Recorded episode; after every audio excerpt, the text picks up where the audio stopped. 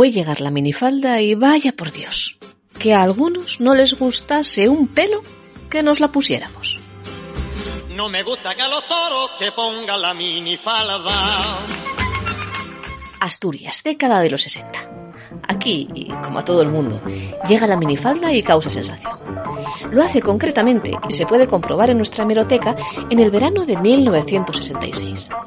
Medio siglo después de que en Asturias despertase la polémica y las iras, la falda pantalón, puesta de moda allá por 1911 por una famosa zarzuela, ahora las faldas se hacen minúsculas. Dejaban que se viera todo, en lo que algunos calificaron como una moda irreverente, condenada al fracaso y al olvido de los tiempos. Este desfile que estamos viendo es cosa demasiado seria para salirse ahora con lo de la mini. Argumenta un periodista playo para no preguntar sobre el tema de moda aquel verano a un reputado diseñador que exhibía sus modelos en el salón de confección. Estaba para cosas más serias. Pero el problema es que a las gijonesas sí que les gustaba, y mucho, la prenda maldita de Maricuant. Recapitulando, que la falda pantalón en la década de los 10 había desatado la polémica en toda España y especialmente en París, eh, fuera de nuestras fronteras, donde se la veía a cada paso.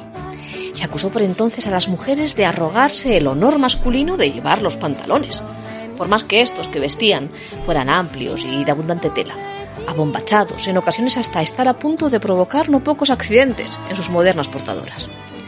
La minifalda llegó mucho después, pero en una época en la que se decía incesantemente, hasta antes del cine, cómo debíamos vestir y comportarnos las féminas, tal que así. Además de ser bonitas, las mujeres tienen que parecerlo. Estas bailarinas no necesitan más que cruzar la calle y ya tienen a su alcance todo cuanto se ha descubierto hasta ahora para mantener siempre en forma la hermosura femenina. Pero claro, pues no hicimos caso. Las primeras mujeres que se vieron vestidas, sí, aunque poco, con minifaldas en Gijón, lo hicieron en la Feria Internacional de Muestras de 1966. Se las vio aquel verano también en las mestas.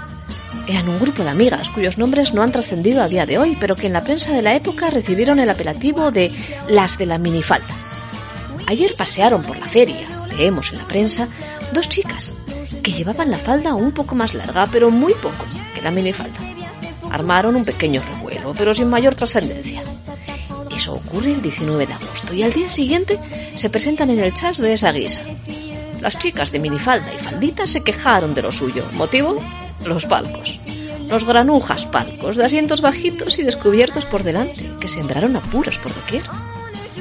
Claro que el escribente de estas líneas se acostumbró pronto a la moda recién llegada del Reino Unido, no se crea.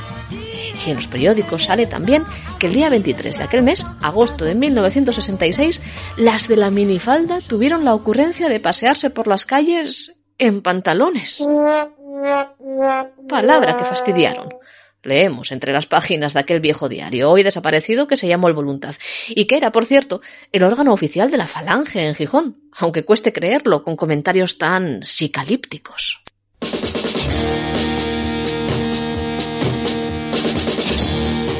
Psicalípticos, sí, desde el punto de vista masculino, pero un poco más ofendidos desde el de la mujer. Aquella época también pudimos leer a una figura de las letras gijonesas, Luisa Balanzat, preguntarse ¿qué significa, pues, la insolente, provocativa y minimísima minifalda?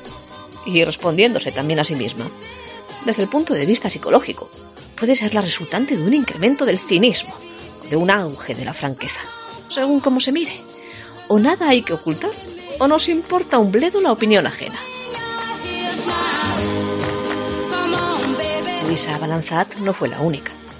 Al poco, la señora Sedeña, presidenta de la Asociación Nacional de Amas de Casa, a su paso por Gijón, dejó dicho que, como española honorable, anteponía la decencia y el pudor antes de seguir este engendro abstracto, desequilibrado y burdo de la faldilla de bailarinas o patinadoras. Las personas serias y correctas no seguirán nunca esa moda los creadores de las modas, visto que las mujeres demuestran ser insensatas, aceptando cualquier delirante engendro, preparan sus baterías para conseguir pingües ganancias basadas en las cabezas de chorlito, que a ojos cerrados se suman a los grupos igualitarios que propicia la prensa y la televisión. Y sigue. Es una incitación a la pornografía. No favorece ni a las mujeres flacas ni a gordas enseña los muslos en forma desfavorable. Aparte de la inmoralidad que representa, a los chicos decentes les molesta el espectáculo, ya que altera su serenidad normal de la compañía agradable, sugiriendo pensamientos que son propios de otros lugares. Ha sido inventado para demostrar la poca cantidad de seso que se albergan las vacías cabezas de las mujeres que siguen esas modas y para ponerlas en el mayor de los ridículos, porque quizá el año próximo se va a llevar la falda hasta los tobillos. Ay, pero es imposible poner puertas al campo y aquel mismo verano de poco sirvieron las azoradas advertencias en la prensa. Al grupo de las de la minifalda se sumó pronto hasta una artista, una que estaba muy de moda en aquellos tiempos y que en agosto de 1966 precisamente actuó en Gijón.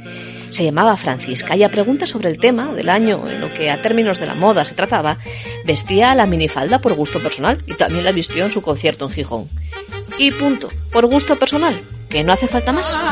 señores, pasen, grandes y chicos, para admirar. En fin, una polémica pasajera sobre una prenda que en el fondo encantaba. Tanto que el 30 de agosto se celebró en el Palacio de Deportes y a entrada única 30 pesetas el gran Festival Yeye, en el que se escogió a Miss Minifalda bajo los ritmos de los tifones, los bríos, los espectros y los yutang. Un total de ocho muchachas, con solo una asturiana entre ellas, Rosa María Casares, desfilaron ante la multitud ataviadas con la minúscula prenda.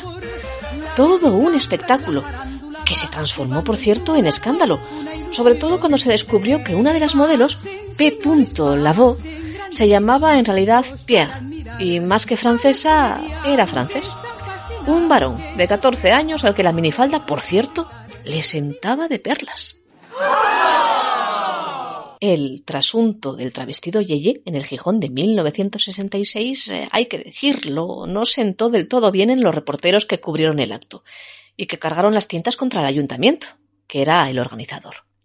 Cualquier día, dijeron, nos anunciarán una velada de boxeo y al acudir nos encontraremos con una competición de brisca y de tute, que ni es lo mismo ni es igual.